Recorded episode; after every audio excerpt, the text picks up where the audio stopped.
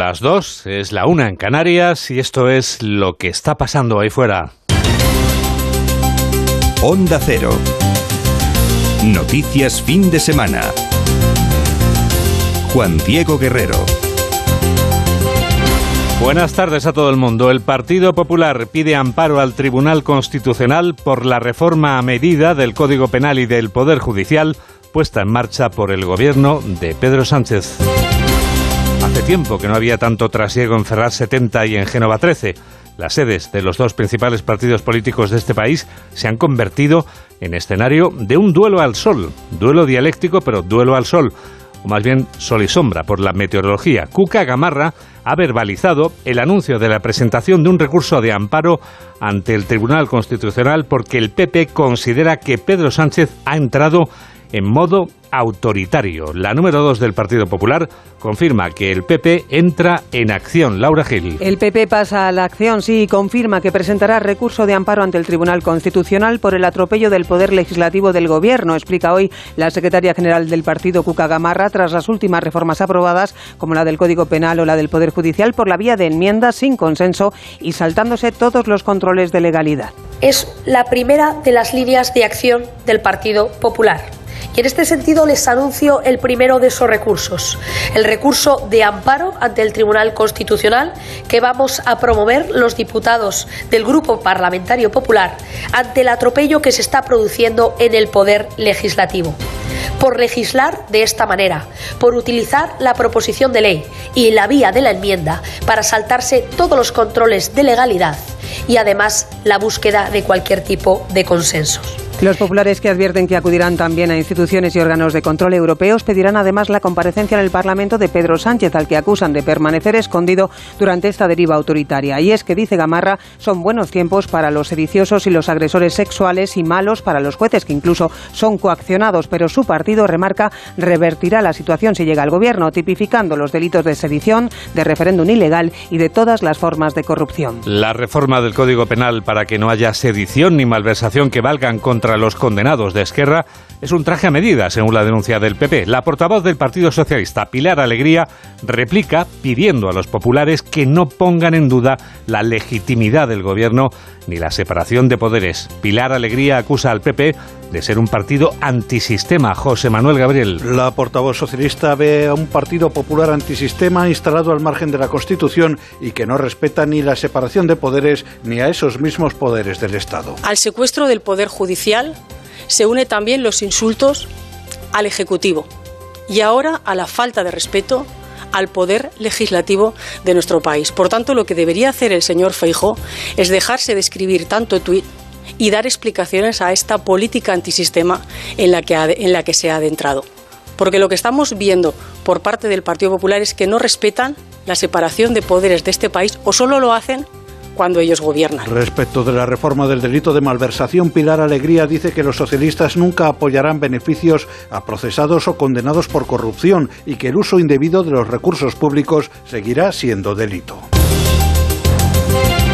Pedro Castillo quiere salir volando a México. El Ministerio Peruano de Asuntos Exteriores ha rechazado la injerencia del gobierno mexicano después de que éste anunciara que había iniciado los trámites para ofrecer asilo a Castillo, acusado del golpe de Estado fallido en Perú y que dice que no recuerda nada porque había tomado algo. La presidenta Dina Boluarte intenta recuperar la normalidad en La Nación, corresponsal de Onda Cero en Latinoamérica, Pablo Sánchez Olmos. En su intento por recuperar la normalidad democrática en el país, Dina Boluarte va a anunciar hoy los integrantes de su gabinete, entre los que, según ha desvelado, habrá representantes de todos los partidos políticos menos de Perú Libre, la misma formación que la llevó junto a Pedro Castillo a la presidencia del país y cuyo líder, Vladimir Cerrón, se niega a apoyar el gobierno si éste no accede a reformar la Constitución para reducir la influencia de los rivales conservadores en la política peruana. El resto de partidos lo que piden es un adelanto de las elecciones, algo que Boluarte no descarta, aunque a estas alturas sigue sin confirmarlo.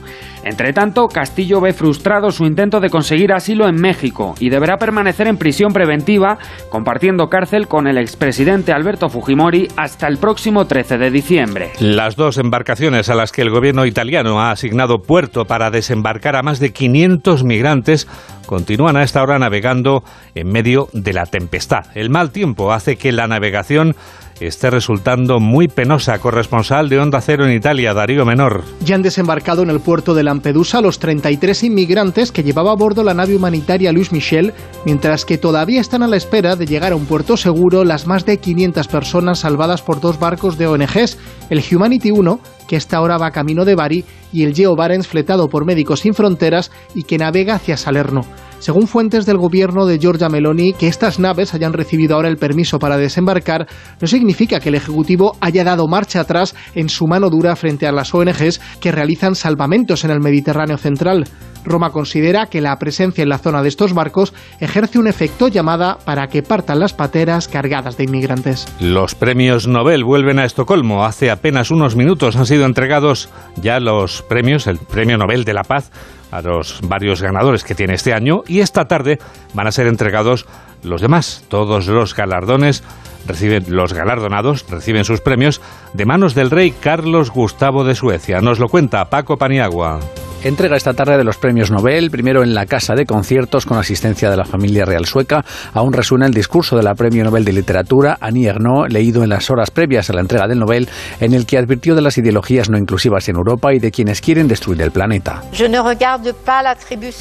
No veo el premio Nobel como una victoria individual y no es orgullo ni modestia pensar que es una victoria colectiva que comparto con quienes desean más libertad, igualdad y dignidad para todos los humanos de cualquier sexo, género, piel o cultura, y con quienes piensan en las generaciones futuras y en salvaguardar una tierra que por la codicia de unos pocos es cada vez más inviable para el conjunto de los pueblos. La segunda parte cena de los Nobel en el Ayuntamiento de Estocolmo, 6 grados bajo cero en la capital sueca que no impiden nunca el brillo de la gala más importante del año. La guerra va para largo, lo reconoce Vladimir Putin. El presidente ruso no solo ha reconocido que la invasión de Ucrania va a llevar su tiempo, sino que el final de la guerra va a llegar con un acuerdo negociado. Corresponsal en Rusia, Xavi Colás. Putin habla de llegar a acuerdos sobre Ucrania. Ha recordado que ya ha dicho en muchas ocasiones que Rusia está dispuesta a ello, pero ha expresado sus dudas sobre la postura de Occidente tras el fracaso de los acuerdos de paz de Minsk para Donbass hace ocho años. Putin no perdona a Francia ni a Alemania que ahora, en lugar de forzar a Kiev a una negociación, apoyen a Ucrania con armas. El líder ruso ha prometido que cualquier país que se atreva a atacar a Rusia con armas nucleares será aniquilado, aunque ha adelantado que Moscú no atacará primero.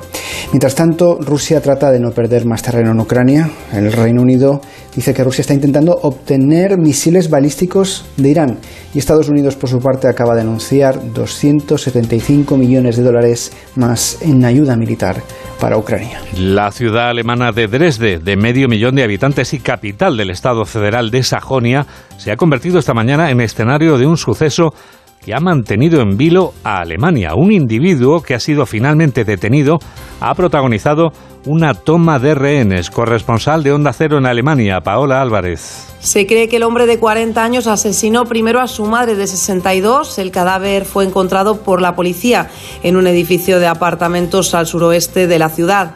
Armado con una pistola, el sospechoso intentó irrumpir primero en una cadena de radio local y después en un centro comercial. Allí se atrincheró con rehenes en uno de los establecimientos. La policía tuvo que desalojar todo el centro durante horas. Fuerzas especiales acabaron interviniendo para liberar a los rehenes, dejando al atacante gravemente herido Así lo ha confirmado en los últimos minutos un portavoz de la policía. Todos los rehenes han salido, eso sí, ilesos. Se desconocen por el momento más detalles sobre el trasfondo. Otro suceso este fechado aquí más cerca en España. Los cinco individuos a los que ha echado el Cuerpo Nacional de Policía en la operación que vamos a contarles ahora se dedicaban a sus labores de narcotraficantes a unas horas muy concretas. Tiene los detalles Mamen Rodríguez Astre. Todo comienza cuando la Policía Nacional se da cuenta de que un narcotraficante argentino viene a España a hacerse cargo de un velero relacionado con la droga. Lo transforma interior y exteriormente. Elisa Rebolo. Para realizar las eh, labores de transformación del barco utilizan fuertes medidas de seguridad, eh, como que este barco nunca se quedaba vacío, eh, lo, realizaban a horas intempestivas e incluso hacían coincidir los movimientos más extraños con las horas de los partidos de la selección española en el Mundial de Qatar. Lo novedoso de la operación es que se produce una ruta de la droga inversa. Pretendían llevar el éxtasis desde Europa a América, de Andalucía a Argentina. Cuando los agentes hallan el compartimiento en el que habían escondido la droga, se encuentran 56 kilos de MDMA que los narcotraficantes pensaban llevar a Argentina y allí convertir en 800.000 o 1.200.000 pastillas de éxtasis. Los detenidos estaban en Marbella y en Tarifa. Les han sorprendido cuando iniciaban la navegación hacia Canarias, donde pretendían conseguir los víveres necesarios. Ya que estás aquí, Mamen, tengo una pregunta para ti. ¿Las próximas horas va a seguir el frío o cambiaremos? ¿Va a llover o tendremos tiempo seco? Hemos visto hoy el sol y han desaparecido las nubes. Esta tregua se acaba esta noche cuando entra más agua por el suroeste que nos hará abrir el paraguas a todos mañana domingo, día lluvioso, con algo de nieve en zonas altas de montañas y algo de sol en Canarias, el tercio norte peninsular y en el norte de Baleares. La precipitación, ojo, porque será intensa y acompañada de tormenta en el estrecho. Las temperaturas vuelven a subir. 2 y 11, 1 y 11 en Canarias y tenemos toda la radio por delante. Síguenos en Twitter en arroba noticias FDS. Y tenemos todas las luces por delante. Turn on the lights, turn on the lights.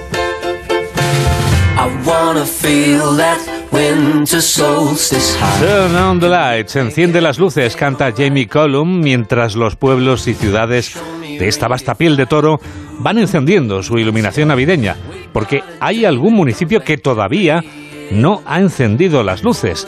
Cienpozuelos, en la Comunidad de Madrid, es uno de los que son remolones. Van a encender el alumbrado el jueves que viene, Victoria Verdier. En Cienpozuelos habrá que esperar hasta el 15 de diciembre para disfrutar del alumbrado navideño. El ayuntamiento ha retrasado el evento que da comienzo a las fiestas en el municipio para priorizar el ahorro energético, razón por la que también se limitarán las horas de encendido hasta la medianoche todos los días, salvo los más señalados. La inauguración de las actividades festivas se hará con una gran nevada artificial. En Pontevedra se retrasa el encendido hasta el viernes que viene. Juan de Sola. Retraso en el encendido del alumbrado navideño en Pontevedra hasta el 16 de diciembre, que ha desatado la polémica entre gobierno local, comerciantes y hosteleros. El alcalde atribuye esta medida a la necesidad de seguir alineado con políticas de lucha contra el cambio climático. Reconoce que solo es un gesto, pero cree en la necesidad de enviar mensajes de responsabilidad a la ciudadanía. Y en el caso del municipio zaragozano de Cuarte de Huerva, directamente no habrá luces en Navidad. Chema Catalán. En Cuarte de Huerva este año no encenderá las luces de Navidad para ahorrar en la factura de la luz.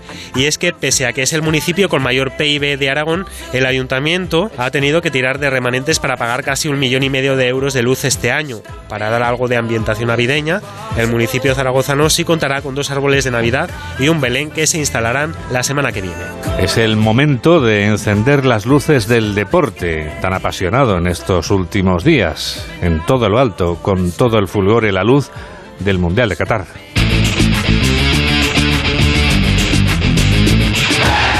Aquí está David Camps. Buenas tardes, David. ¿Qué tal, Juan Diego? Buenas tardes. Tengo una pregunta para usted. Venga, formula.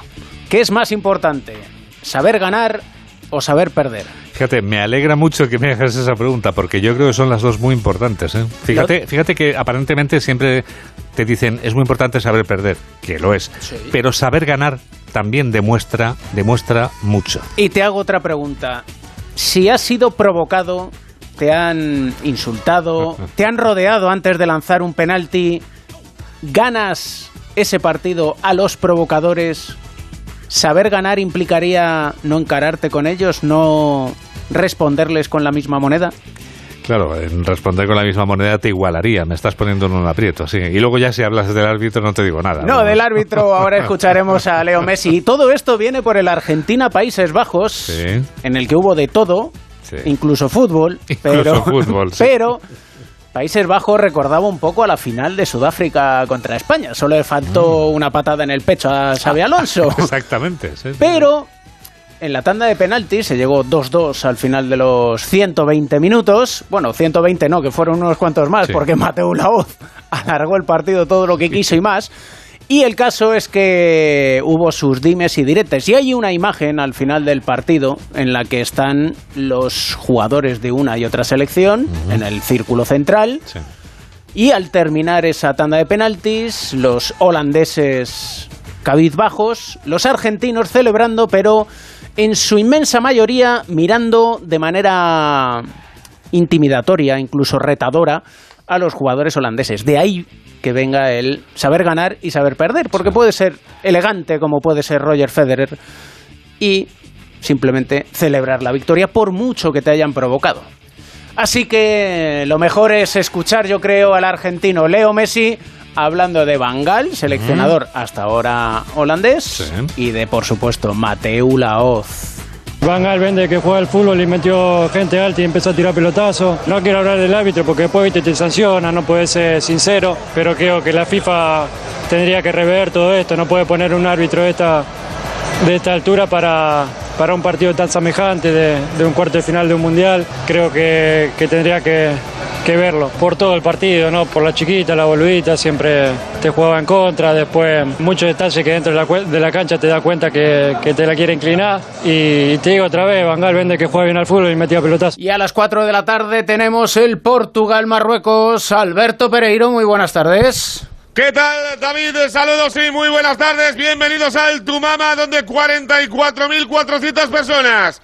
Y tiene toda la pinta de que la gran mayoría marroquíes ya empiezan a llenar este estadio para ver, claro que sí, un cuarto de final. Más nos gustaría estar a nosotros, que nos dejó en el camino Marruecos el otro día la selección de Regragui que se va a enfrentar a la Portugal de Fernando Santos. Todavía por confirmar.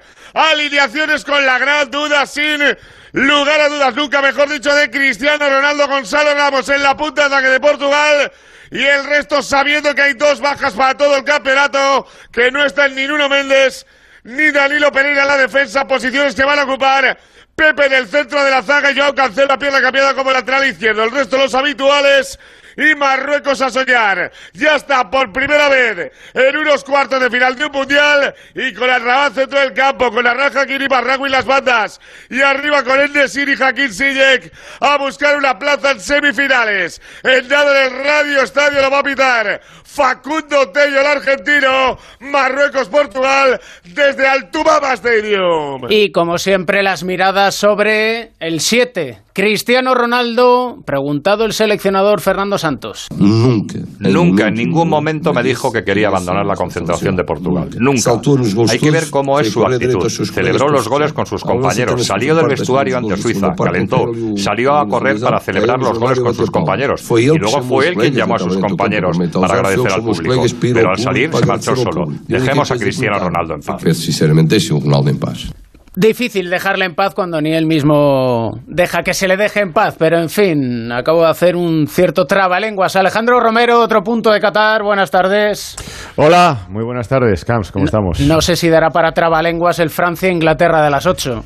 Esto es una guerra eterna. En Albaí de Alcor, con el arbitraje de Wilton Sampaio, el brasileño, Inglaterra y Francia, el tercer duelo en un mundial, en el 66 con 2-0 para Inglaterra, en el 82 con 3-1 también para Inglaterra, y buscando su segunda semifinal consecutiva, porque recordemos que en el mundial de Rusia ya Inglaterra se clasificara en cuartos ante Croacia para las semifinales, donde perdiera, y Bélgica cayó, cayó ante los actuales campeones, ante, ante Francia.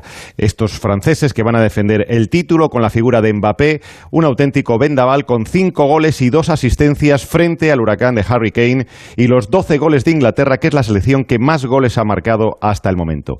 El técnico de Francia, Deschamps, habla de un Mbappé que siempre es una amenaza y aunque tracen un plan contra él, será complicado pararle.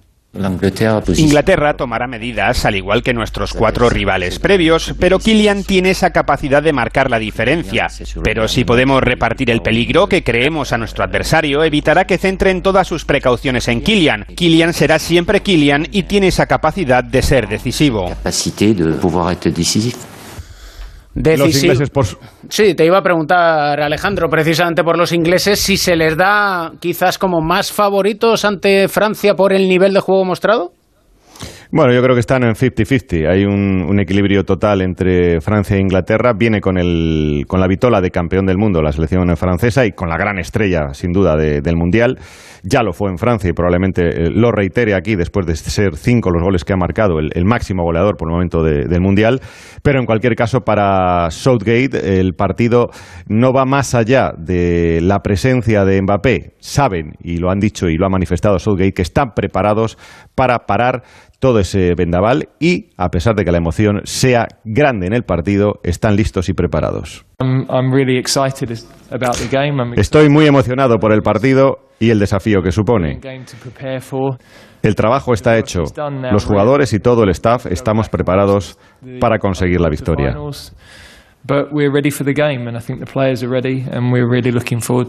Buscando esa victoria para llegar a las semifinales, el duelo está servido. Walker Mbappé, Lloris Harry Kane, Bellingham Griezmann, el eterno Waterloo entre Francia e Inglaterra. Gabe Ruiz, buenas tardes.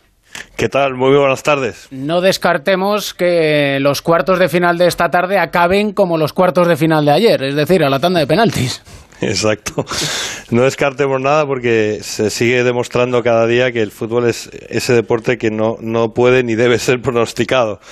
Así que sí, todos los escenarios son posibles, pero evidentemente hay que decir que hay, para mí, dos, dos selecciones con más favoritismo. En el caso de Portugal contra Marruecos, yo creo que por jugadores y por experiencia en este tipo de, de torneos y a estas alturas de torneo, yo creo que Portugal eh, por fuerza tiene que ser favorita, aunque luego pase lo contrario, pero esto a priori es, es la realidad. Y luego yo creo que para mí Francia es ligeramente favorita sobre Inglaterra y lo es mm, sobre todo por Mbappé. Yo imagino una Inglaterra con tres centrales, con Kyle Walker de central derecho, con Trippier de carrilero y por delante incluso Bukayo Saka, es decir, tres jugadores que a distintas alturas van a poder intentar ayudarse entre ellos para siempre hacer como mínimo dos contra uno y en momentos tres contra uno. Me imagino que esa puede ser una de las claves del partido, porque evidentemente el gran personaje es Mbappé, es el, jugador que puede romper eh, el partido en cualquier momento. Mm, hay mucha igualdad, yo le daría 55 a Francia, 45 a Inglaterra por ese factor Mbappé, aunque ya digo que seguramente eh, Inglaterra va a tomar medidas y es posible que haga lo que estamos comentando, ¿no? esa línea de tres centrales con Kyle Walker como eh, central que ya es muy rápido de por sí. Y encima Trippier, que es un gran lateral y está a un altísimo nivel en la Premier este año. Y luego Bukayo Saka, que es un chico que es muy trabajador y muy rápido también. Ya veremos si es así, pero uno de los puntos sin duda es cómo van a frenar a Kylian Mbappé. ¿Y en Portugal, mejor con o sin Cristiano Ronaldo? Eh, el fútbol dice que mejor sin. El fútbol ha dicho en este mundial que mejor sin. El mejor partido de Portugal, y no es, eh, esto evidentemente es una obviedad viendo el marcador, pero el, mejor partido de Portugal por goles y por juego fue sin. Y, además eh, con un nivel altísimo en todas las líneas. Yo me imagino que va a ser sin, porque sería muy extraño que Gonzalo Ramos desapareciera del once inicial después de lo que vimos el otro día.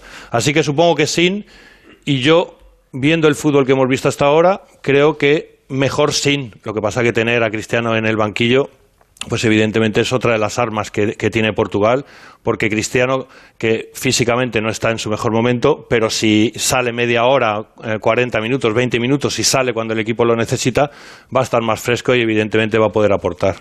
Gracias, Gaby. Luego te escuchamos. Un abrazo. Rafa Fernández, buenas tardes. Hola, Camps, buenas tardes. Hoy en el Mundial y en el periodismo hay luto. Sí, el Mundial ha quedado en shock con la historia de este reputado periodista, Grant Wall, norteamericano de 48 años, que fallecía esta madrugada después de tener que ser atendido de forma urgente en la tribuna del estadio de Lusail cuando se disputaba la prórroga del partido entre Argentina y Países Bajos. Pocas horas después se confirmaba su fallecimiento, un fallecimiento que llega cargado de preguntas por resolver, porque Wall había sido noticia durante el Mundial por ser crítico con el régimen de Qatar y defender el colectivo LGTBI. De hecho, en el partido Estados Unidos-Gales fue retenido a la entrada del estadio durante más de media hora por portar una camiseta arcoíris. Al poco tiempo de su muerte, esta declaración de su hermano en las redes sociales ha abierto la caja de los truenos. Me llamo Eric Wall. Vivo en Seattle, Washington. Soy el hermano de Grant Wall. Soy gay. Soy la razón por la que llevó la camiseta arcoíris en la Copa del Mundo. Mi hermano estaba sano. Él me dijo que recibió amenazas de muerte. No me puedo creer que simplemente ha muerto. Creo que ha sido asesinado y pido ayuda. El Comité Supremo de Qatar ha comunicado hace escasos minutos que ya se ha empezado todo el trámite para la repatriación con la Embajada de Estados Unidos y a partir de ahora se abrirá una investigación para conocer los motivos del fallecimiento, aunque también hay que apuntar que hace unos días manifestó Wall no encontrarse bien de salud. El norteamericano cubría en Qatar su octavo mundial como periodista y el presidente de FIFA, Jan Infantino, ha lanzado un mensaje manifestando su tristeza por el fallecimiento de alguien que tenía un amor inmenso por el fútbol. Descansa en paz, una historia tremenda que ha llegado incluso a Estados Unidos, a la NBA, con LeBron James mostrando su pesar. Recordemos que eh, escribió sobre LeBron James en Sports Illustrated con el artículo The Chosen One, antes de ser mundialmente conocido LeBron James como el elegido. Gracias, Rafa. Hasta luego, David. Y de ayer, Alberto Pereiro, Croacia sorprendente ante Brasil. Bueno, un partido maravilloso de Kovacic y de Luka Modric y de su portero Livakovic, que no sabemos qué pinta en el eh, Dinamo Zagreb con 27 años que tiene, está haciendo un mundial eh, para enmarcar. Eh, Brasil muchísimas ocasiones claras en la segunda parte, hasta ocho paradas de el portero, algunas de ellas de mucho mérito en uno para uno tremendo. Y Brasil que se marcha a este mundial después de marcar un golazo Neymar, después posteriormente en, en, zona mixta a las dos horas y 45 minutos de acabar el partido reconoció que se tiene que pensar si sigue o no en la selección brasileña con un adiós más que anunciado y ayer ratificado de Tite. Por cierto, que es una mano Menezes ahora mismo entre el actual entrenador de Fluminense y eh, Cuca, que fuera ex entrenador de Atlético Mineiro. Hay algunos que dicen por ahí que todavía está Kaká en la terna también para ser seleccionador. A mí me cuesta creerlo porque eh, muy favoritos Menezes y Cuca. Y hablábamos con Luka Modric ayer en, en, zona mixta y reconocía eso, que nunca les tienen en cuenta, pero mira, siempre aparecen. No nos rendimos, creíamos hasta final. Impresionante, de verdad no estamos conscientes consciente de lo que estamos haciendo para, para el país, un, un, un, país tan pequeño que nadie creía en nosotros, todos nos daban por muertos, todos son favoritos contra nosotros, pero hemos mostrado muchas veces que somos un equipo muy fuerte y con mucha fe y con calidad también, porque sin calidad no puedes estar en semis. Bueno, un Luca Modric que dijo que si hace falta retirarse para ganar el Mundial, que lo hará, solo de selecciones, no de clubes, así que buena semifinal esa Croacia-Argentina que tendremos en unos días, aunque nos ha privado de un Brasil-Argentina, David. Y un gesto sensacional que tuvo Modric con Rodrigo al final del encuentro. Gracias, Pérez, te escuchamos en un rato. Un abrazo, aquí lo contamos, chao. Y no tan buen gesto fue el de los jugadores argentinos después de eliminar en la tanda de penaltis a Países Bajos. Alfredo Martínez, buenas tardes. Buenas tardes, David. Impresionante el segundo partido de los cuartos de final que nos depararon ayer Países Bajos y Argentina, con otra tanda de penaltis y con la clasificación de la Argentina de Leo Messi en el estadio icónico de Lusail. Pero fue un encuentro tenso, dramático y polémico. El arbitraje del español Mateo Laón no pasó desapercibido. 17 cartulinas, récord en un campeonato del mundo y ninguno de los dos equipos quedó contento con esa decisión arbitral, de tal manera que Leo Messi al acabar el partido arremetió contra él diciendo, entre otras cosas, que ya le conocían a Mateo Laoz, con el que tuvo ciertos cruces. Pero es que el final del partido es también tenso, porque Leo Messi se encarga con Werhorst, el autor de los dos goles de Holanda, que al parecer le quería pedir la camiseta, y le dice, Bobo, ¿qué miras? ¿Dónde vas? Vete ya, Bobo. Y finalmente acabó eh, con una tangana entre los protagonistas del encuentro, también yéndose hacia Bangal. Vamos a escuchar a Leo Messi en el micrófono de Onda Cero, explicando cómo se había clasificado Argentina para las semifinales contra Croacia. Bueno, hoy dimos un pasito más, ahora sabemos que vamos a jugar una semifinal muy, muy dura contra una selección que es muy buena, que demostró que, que si lo dejas jugar tiene jugadores que juegan muy bien, que es un, es un grupo que viene trabajando con el mismo técnico del Mundial anterior y desde antes también, que, que, te maneja los partidos si lo dejas, como demostró hoy por gran parte de, del partido con, con Brasil y que, que si está ahí es porque se lo merece y va a ser una una semifinal durísima. El malestar y la polémica fueron constantes a lo largo de todo el partido. Incluso los jugadores de Holanda increparon a Lautaro Martínez cuando iba a lanzar el último penalti y eso provocó que los argentinos se fueran hacia los holandeses al celebrar la victoria en la tanda de penaltis. Messi consiguió su tercer MVP. Van Gaal anunció que dejaba la selección holandesa al acabar el partido. Messi ya es pichichi del torneo y Argentina está a dos pasos de su gran sueño. Tremendo lo que nos están ofreciendo, David, los cuartos de final de este Campeonato del Mundo 2022. Gracias, Alfredo, y los viviremos a partir de las tres y media en el Radio Estadio como la segunda división, vigésima jornada con tres partidos hoy, Andorra, Leganés, Villarreal, B, Tenerife y Zaragoza, Huesca como la undécima jornada de la Liga Endesa de Baloncesto con cuatro partidos, Fuenlabrada, Unicaja, Murcia, Betis, Zaragoza, Granada y Juventud Tenerife. Ayer en la Euroliga, derrota del Barcelona en casa ante las Belvillerben por un punto, victoria cómoda del Vasconia ante el Bayern y, por cierto, que la FIFA acaba de salir ahora mismo, abre expediente a la Federación Argentina por todo lo ocurrido al término del partido de ayer, Juan Diego. No sé yo si les preguntarán también si es más importante saber ganar, que saber perder. He estado pensándolo ahora y saber ganar es muy importante. más incluso que saber perder. Tienes toda la razón. Oye, ya de paso, ¿no te importa decirle a los oyentes qué es lo que vamos a hacer a partir de ahora? Sí, porque siendo las tres y media hay que contar lo que está pasando ahí fuera. Onda Cero. Noticias fin de semana. Juan Diego Guerrero.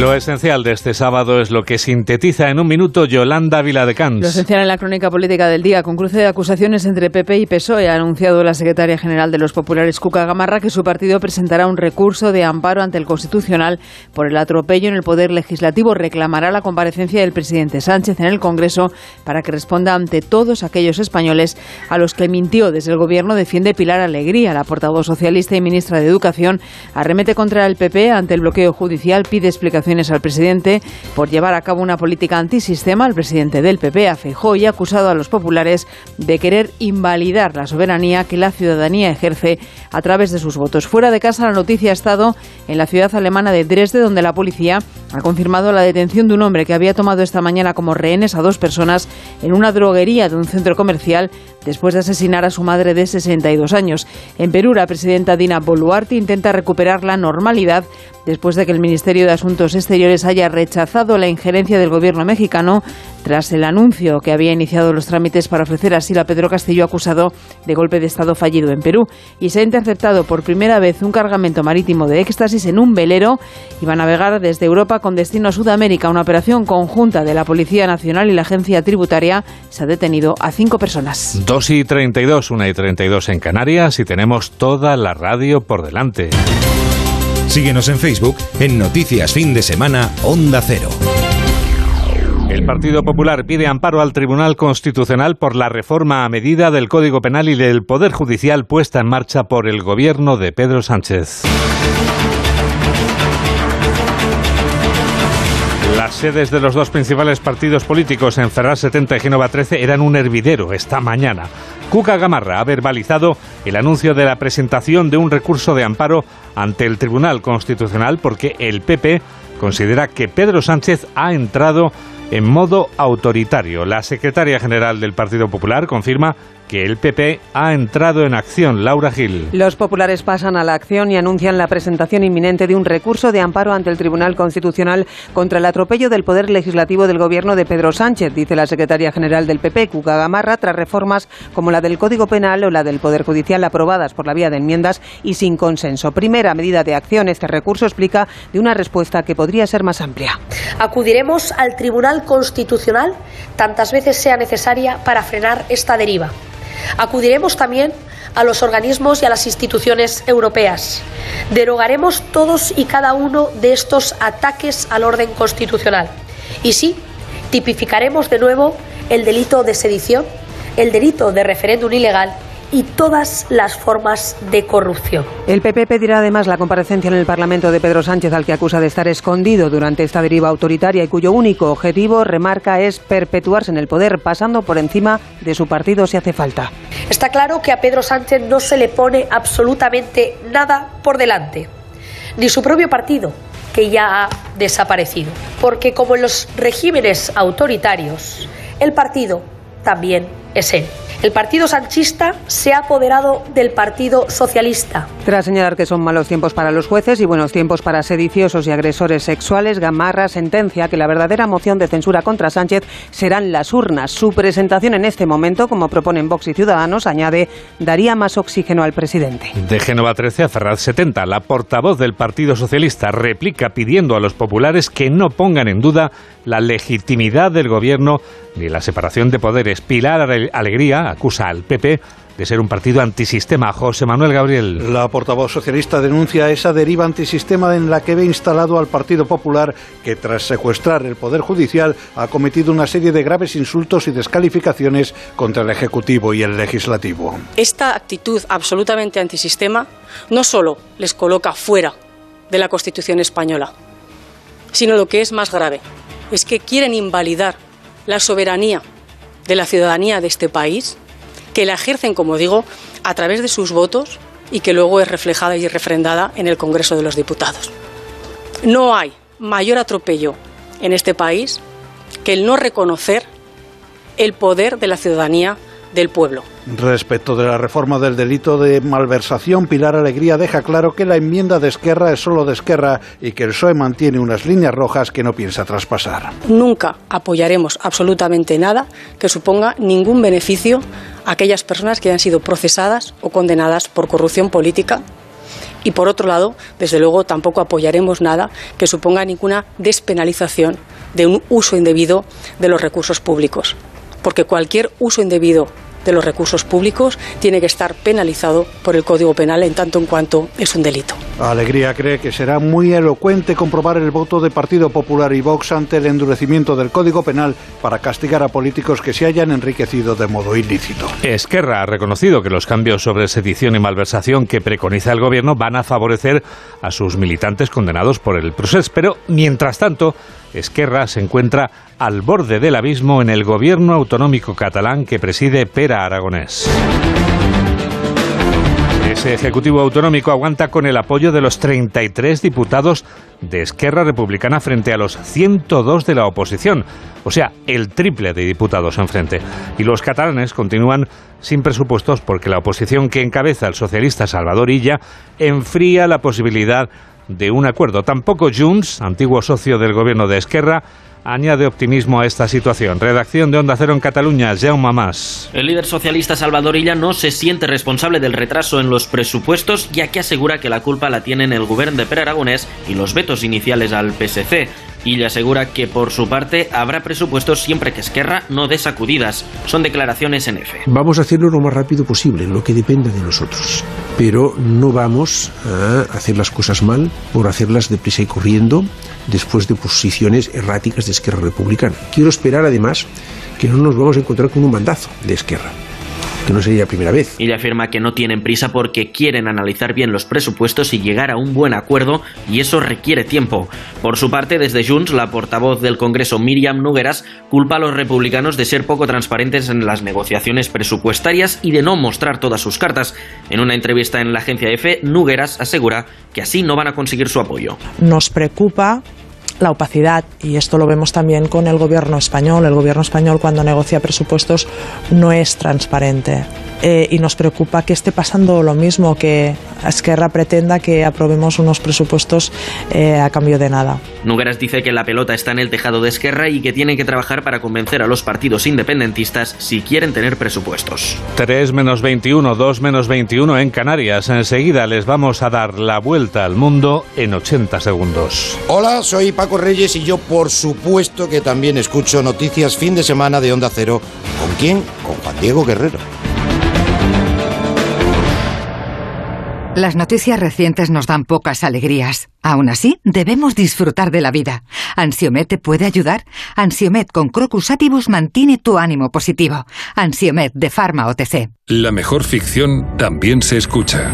Este viernes llegaron a la Tierra los supervivientes del proyecto colonizador Mars 3 después de 254 días de ocupación de la primera colonia en Marte.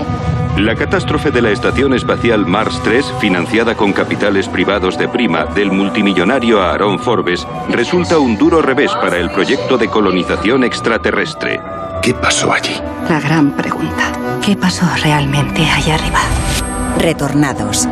Descarga la aplicación de Sonora en tu móvil y disfruta de grandes producciones en audio por solo 4,99 al mes. Tienes 15 días de suscripción gratis. Sonora, películas, series y documentales para la gente que escucha. ¿Estás preocupado por tu colesterol? Toma citesterol. Una cápsula al día de citesterol con berberis ayuda a mantener los niveles normales de colesterol. Recuerda, citesterol. Consulta a tu farmacéutico o dietista. ¿Conoces la provincia de Teruel? Ven al Frescalo, al Rapento, al Tranquitenso, al Cosmo Pueblita. Planea tu viaje. Diputación de Teruel. Con el frío, los huesos me avisan de que voy cumpliendo años. Toma Flexion Articulaciones. Flexion con manganeso contribuye a mantener los huesos en condiciones normales. Flexion Articulaciones de Pharma OTC. Síguenos en Twitter en arroba noticias FDS. Es el momento del Foreign Affairs. Noticias del resto del mundo. ¿Dónde empezamos, Mamen? En Perú, donde el Constitucional admite a trámite la demanda presentada por el abogado de Pedro Castillo para su puesta en libertad. El letrado insiste en que fue detenido de forma irregular. Alega a su favor que no hay evidencia de uso de armas y que se limitó a leer un comunicado. Y así fue como lo leyó. Escucha. Tomamos la decisión de establecer un gobierno de excepción orientado a restablecer el Estado de Derecho y la democracia, a cuyo efecto se dictan las siguientes medidas. Disolver temporalmente el Congreso de la República e instaurar un gobierno de emergencia excepcional. Convocar en el más breve plazo a elecciones para un nuevo Congreso con facultades constituyentes para elaborar una nueva constitución en un plazo no mayor de nueve meses. Varios allegados al político han puesto en cuestión el estado en el que se encontraba el expresidente cuando disolvió la Cámara y, y convocó elecciones. El momento, Juan Diego, que acabamos de escuchar. Su abogado, Guillermo Olivera, lo afirma. Todo el mundo lo ha visto que estaba leyendo de forma temblorosa y yo hipotetizo más que además de tembloroso estaba un poco sedado. Un equipo médico de la Fiscalía se ha acercado a la cárcel, le ha tomado una prueba toxicológica y estamos a la espera. Dice Olivera que minutos antes de leer el comunicado escrito por otros le dieron una bebida. Tras beber el agua se sintió atontado. No vamos a dejar que nos gobiernen los que no ganaron en las urnas, no nos representan, nos declaramos en insurgencia hasta que se restituya el orden democrático. Está preso por el delito de rebelión. Rebelión, señores, lo que van a ver ahora a partir del golpe de Estado. A nos meterán presos a todos entonces. No se van a salir con la suya. La lucha continúa. Mañana están viniendo las regiones y aquí nadie se va a su casa hasta que se restituya el orden. Estaba mareado, atontado. Vamos, esto es el, el clásico La noche le confunde toda la vida. Bueno, pues como acabamos de escuchar, la calle continúa algo revuelta. El país está inmerso en una continua inestabilidad política y ha tenido ya seis presidentes en seis años. Hoy está previsto que Dina Boluarte anuncie su gabinete con representantes de todos los partidos, menos de Perú Libre. Lima, por cierto, acusa a México de injerencias en sus asuntos internos. Del Perú de la noche me confunde, viajamos a Brasil. Primera aparición pública de Bolsonaro tras su derrota se ha dirigido a los manifestantes concentrados frente a la residencia presidencial para destacar su relación con las Fuerzas Armadas. ¿Y ha aprovechado Mame en ese momento para felicitar a Lula? No, pero te puedo añadir que en Florianápolis un político conservador ha agarrado e intentado besar a una concejala en plena sesión de la Cámara. Ya le ha denunciado. La protagonista considera el suceso asqueroso. Le va a denunciar por acoso sexual y violencia política. Él ya ha pedido disculpas. No es la única noticia relacionada con mujeres. No, en Irán han condenado a tres años de cárcel a la sobrina de su líder supremo. Le acusan de respaldar las protestas. La ha juzgado un tribunal especial religioso sin jurisprudencia. ¿Y qué fue lo que hizo, Mamen? Pues grabó un vídeo en el que pedía a los gobiernos amantes de la libertad que expulsaran a los embajadores iraníes en apoyo a las protestas gubernamentales. Y por cierto, Juan Diego, en Nigeria un grupo de parlamentarios respalda una petición para criminalizar las relaciones entre personas del mismo sexo. Aseguran que van contra las creencias religiosas y la cultura de la población de mayoría musulmana. Y un grupo de parlamentarios nigerinos respalda una petición para criminalizar estas relaciones. Y ya en Europa eh, destacamos, si te parece, Mamen, Alemania. Operación policial en el centro de Dresde con rehenes tras una mañana muy complicada Todo ha terminado sin heridos, como nos va a contar ya nuestra corresponsal en Alemania, Paola Álvarez. Se cree que el hombre de 40 años asesinó primero a su madre de 62. El cadáver fue encontrado por la policía en un edificio de apartamentos al suroeste de la ciudad. Armado con una pistola, el sospechoso intentó irrumpir primero en una cadena de radio local y después en un centro comercial. Allí se atrincheró con rehenes en uno de los establecimientos. La policía tuvo que desalojar todo el centro durante horas. Fuerzas especiales acabaron interviniendo para liberar a los rehenes, dejando al atacante gravemente herido. Así lo ha confirmado en los últimos minutos un portavoz de la policía. Todos los rehenes han salido, eso sí, ilesos. Se desconocen por el momento más detalles sobre el trasfondo. Y no salimos de Alemania, nos vamos ahora a Heidelberg, donde han evacuado a cientos de personas tras la localización de una bomba de la Segunda Guerra Mundial. Los artificieros han establecido un perímetro de 50 metros. La bomba tiene un peso de 250 kilos. En la isla de Jersey, una explosión deja por ahora un muerto y numerosos desaparecidos. Dicen los testigos que olía a gas antes de venirse abajo el edificio. Corresponsal en el Reino Unido, Celia Maza. La explosión ha tenido lugar esta madrugada en un bloque de viviendas en la localidad de St. Hiller, en la isla de Jersey, perteneciente a la corona británica, pero de momento se desconocen las causas y hay muy pocos detalles al respecto. La información oficial tan solo apunta que de momento hay un muerto y alrededor de 12 personas desaparecidas y dos heridos que están siendo tratados en el hospital. Los testigos aseguran que la escena es bastante devastadora. La oficial jefe del cuerpo policial, Robin Smith, ha explicado que hay una operación de búsqueda y rescate, pero ya adelantado que llevará varios días. Alrededor de 30 personas han sido evacuadas del área afectada, que está completamente acordonada, y de momento están siendo trasladadas al ayuntamiento. Vamos ahora, Mamen, con el parte de guerra. Hoy ponemos nuestra mira en la ciudad ucraniana de Odessa, sin electricidad a causa de los ataques rusos contra instalaciones energéticas. Solo las infraestructuras críticas se mantienen conectadas. Un ataque con drones kamikazes ha dejado sin luz a cerca de un millón de personas. De Estados Unidos nos llegan hoy dos noticias. Sí, por un lado, condenado a tres años y medio de prisión el policía que ayudó a inmovilizar a George Floyd y por otro, el protagonista es Donald Trump. Un comité sobre la gestión del COVID le acusa de haber influido negativamente en la pandemia, facilitando contagios por su mala gestión. Recordamos que la enfermedad ha dejado en ese país más de 99 millones de infectados y se ha cobrado la vida de cerca de un millón cien mil personas. Y te vas con la noticia curiosa del día que creo que has encontrado en Corea. Y ya el titular llama la atención. Los surcoreanos eliminan la edad coreana y serán al menos un año más joven. A ver, explícame. Mira, te lo explico. Corea del Sur es junto a Taiwán el único territorio asiático que aún mantiene el sistema de conteo tradicional chino originado hace cientos de años. En virtud de este sistema, toda persona tiene un año nada más nacer. ¿Vale? Y además, todo el mundo, independientemente de su fecha de nacimiento, cumple un año automáticamente cada 1 de enero. El sistema hace que, por ejemplo, un bebé nacido el 31 de diciembre tenga ya dos años el día 2 de enero, pese a haber transcurrido solo un día. Vamos, que allí te dice la edad y dice, no te pongas años. Ha sido un resumen de Mamen Rodríguez Astre. Onda Cero. Noticias fin de semana no te quites años, según se viene. Una guerra como las que hemos contado, como la que acabamos de informar, la desencadenada por la invasión rusa de Ucrania, es un trágico ejemplo de la desaparición de los derechos humanos.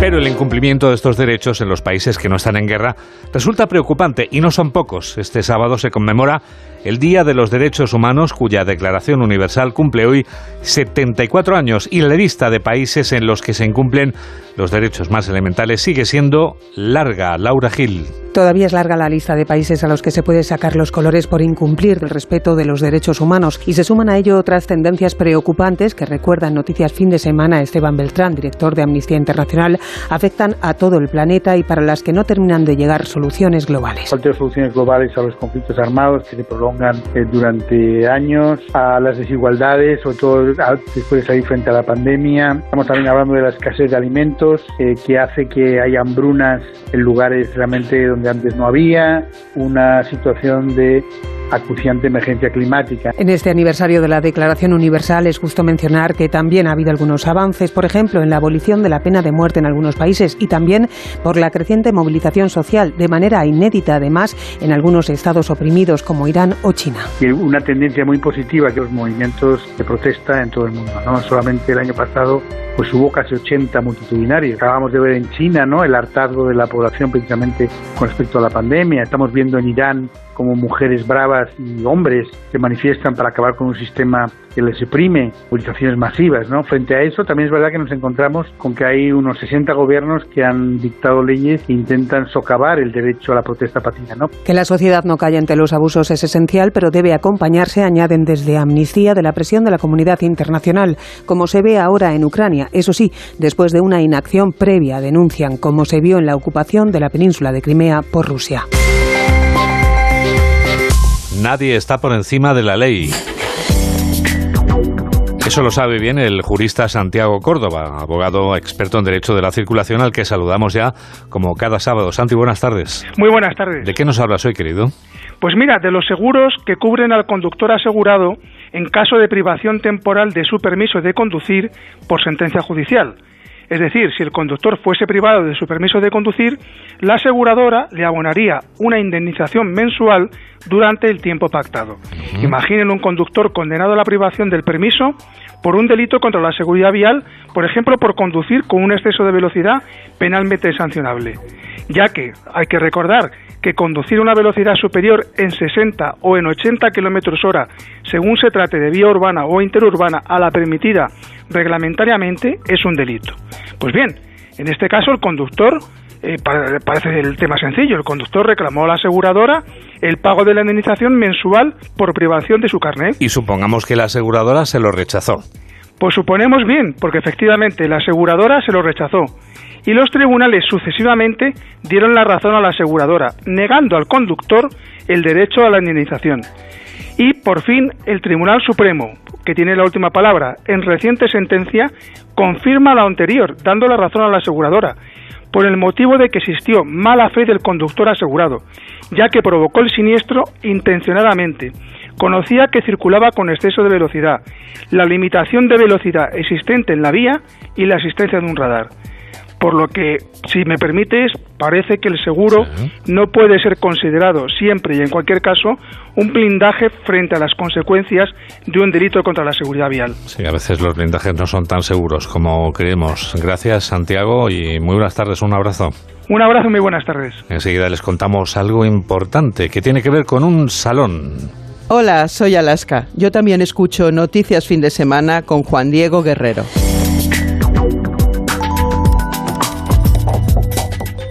No pego ojo con el pitido de oído. Toma Sonofim. Sonofim contiene ginkgo biloba para una buena audición y melatonina para conciliar el sueño. Pitidos, Sonofim, de Pharma OTC. La vida es como un libro, y cada capítulo es una nueva oportunidad de empezar de cero y vivir algo que nunca hubieras imaginado. Sea cual sea tu próximo capítulo, lo importante es que lo hagas realidad. Porque dentro de una vida hay muchas vidas, y en Cofidis llevamos 30 años ayudándote a vivirlas todas. Entra en cofidis.es y cuenta con nosotros. ¿Y los exámenes te quedas en blanco? Prueba con The Memory Studio. The Memory contiene vitamina B5 que contribuye al rendimiento intelectual normal y eso se nota en exámenes. The Memory Studio, de Pharma OTC. ¿Te gusta el misterio? Yo creo que es uno de los grandes deseos del ser humano, viajar en el tiempo. Pero hablar de una cosa tan interesante como es el mito de Atlántida. El mito o la realidad, el primer La Rosa de los Vientos. Encontramos una historia fascinante de un barrio que tenía origen en los templarios. Era un, pez que su cabeza ha sido cortada. ¿Cómo le vuelve a crecer? Es una historia apasionante. Y historia y misterio en las madrugadas de los fines de semana con Bruno Cardeñosa. Sábados y domingos a la una. Y cuando quieras, en la web y en la app de Onda Cero. Te mereces esta radio. Onda Cero, tu radio. Las noticias recientes nos dan pocas alegrías. Aún así, debemos disfrutar de la vida. ¿Ansiomet te puede ayudar? Ansiomet con Crocus Atibus mantiene tu ánimo positivo. Ansiomet de Pharma OTC. Síguenos en Facebook en Noticias Fin de Semana Onda Cero. La penúltima noticia está en el Hospitalet de Llobregat, que es donde triunfa el Salón del Manga de Barcelona, que estará abierto hasta las 8 de la tarde de mañana domingo, con éxito de público. Onda Cero Barcelona, Monsevals. El Salón del Manga de Barcelona ha agotado todas sus entradas y de esta manera prevé cerrar este año con más de 152.000 asistentes. Una edición que abandona la Plaza España de la capital catalana y por primera vez se celebra en la Fira Gran Vía del Hospitalet de Llobregat. Hablamos de 82.000 metros cuadrados con un 6% más de expositores que el año pasado. Y es que, según el director editorial de Planeta Cómic, David Hernando, las editoriales y libreros querían más espacio, ya que la venta del manga este 2022 ha aumentado un 25% en comparación con el 2021. Igualmente, el Manga Barcelona, que se celebrará hasta el domingo por la tarde, ha vuelto a apostar por la animación y el cine japonés, donde se hacen proyecciones en el auditorio de películas. Es el momento de hablar de libros. Hablamos de libros con Paco Paniagua. ¿Qué sabemos de Corea del Norte? Muy poco en realidad, que es un régimen hipercerrado, que su líder maneja el Estado con puño de hierro y que son muy pocas las personas que logran acceder al interior. Dos periodistas, Macarena Vidal y Sara Romero, han tenido la oportunidad y el privilegio de entrar varias veces y comprobar, a pesar de todas las censuras que hay en el territorio, cómo son sus habitantes y el día a día. Y lo explican en el libro El país más feliz del mundo.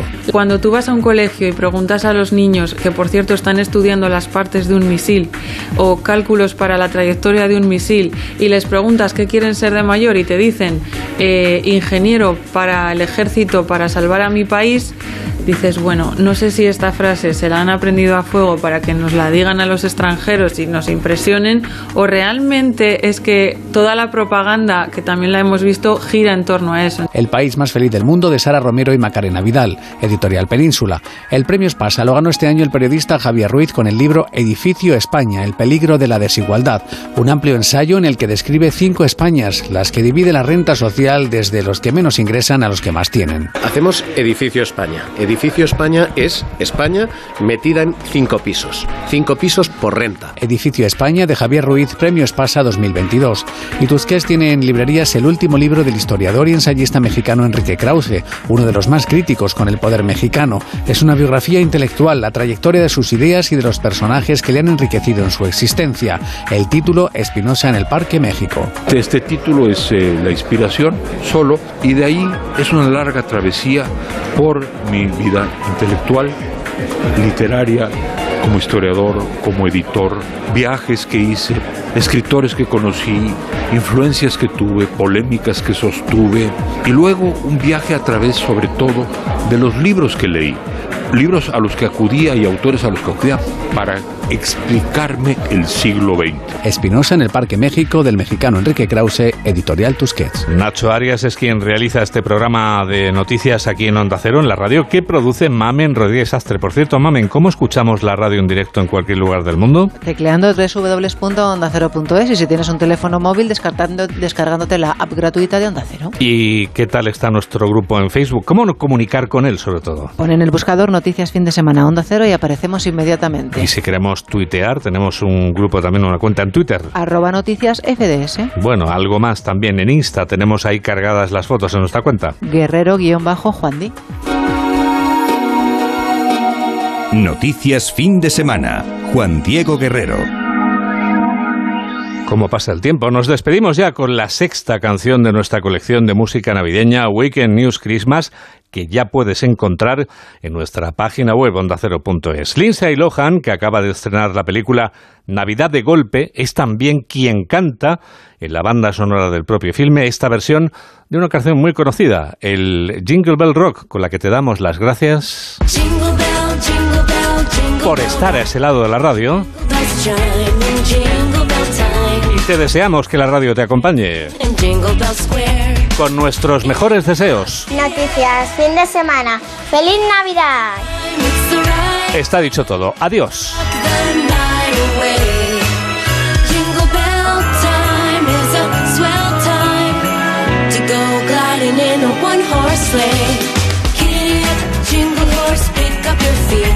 Jingle around the clock.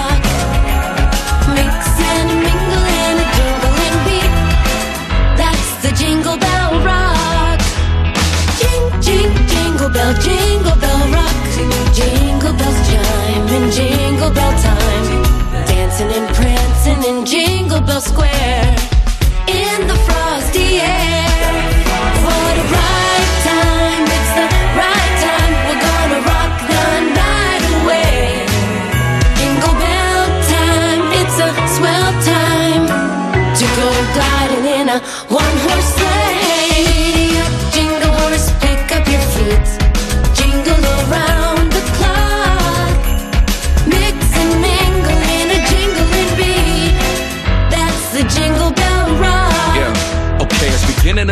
Christmas. I got a lot on my wish list. True. Yeah, I know that I'm already gifted, but I never had a problem with kisses. Get the mistletoe and a couple of winter coats, cause you know that it's really cold. I mean, really cold. We could bundle up in the snow if you don't got nowhere to go. Baby, let me know. As soon as I saw your face, girl, I knew that I just wanted you for the holidays. So come on, don't be shy today. Come and hop inside a Santa sleigh, we can ride away. Feel like I'm in a wonderland every time that we hold hands. I mean, oh man, I think I fell in love again, but I'm done. Bring it back in, Lizzie Lohan. We're gonna rock the night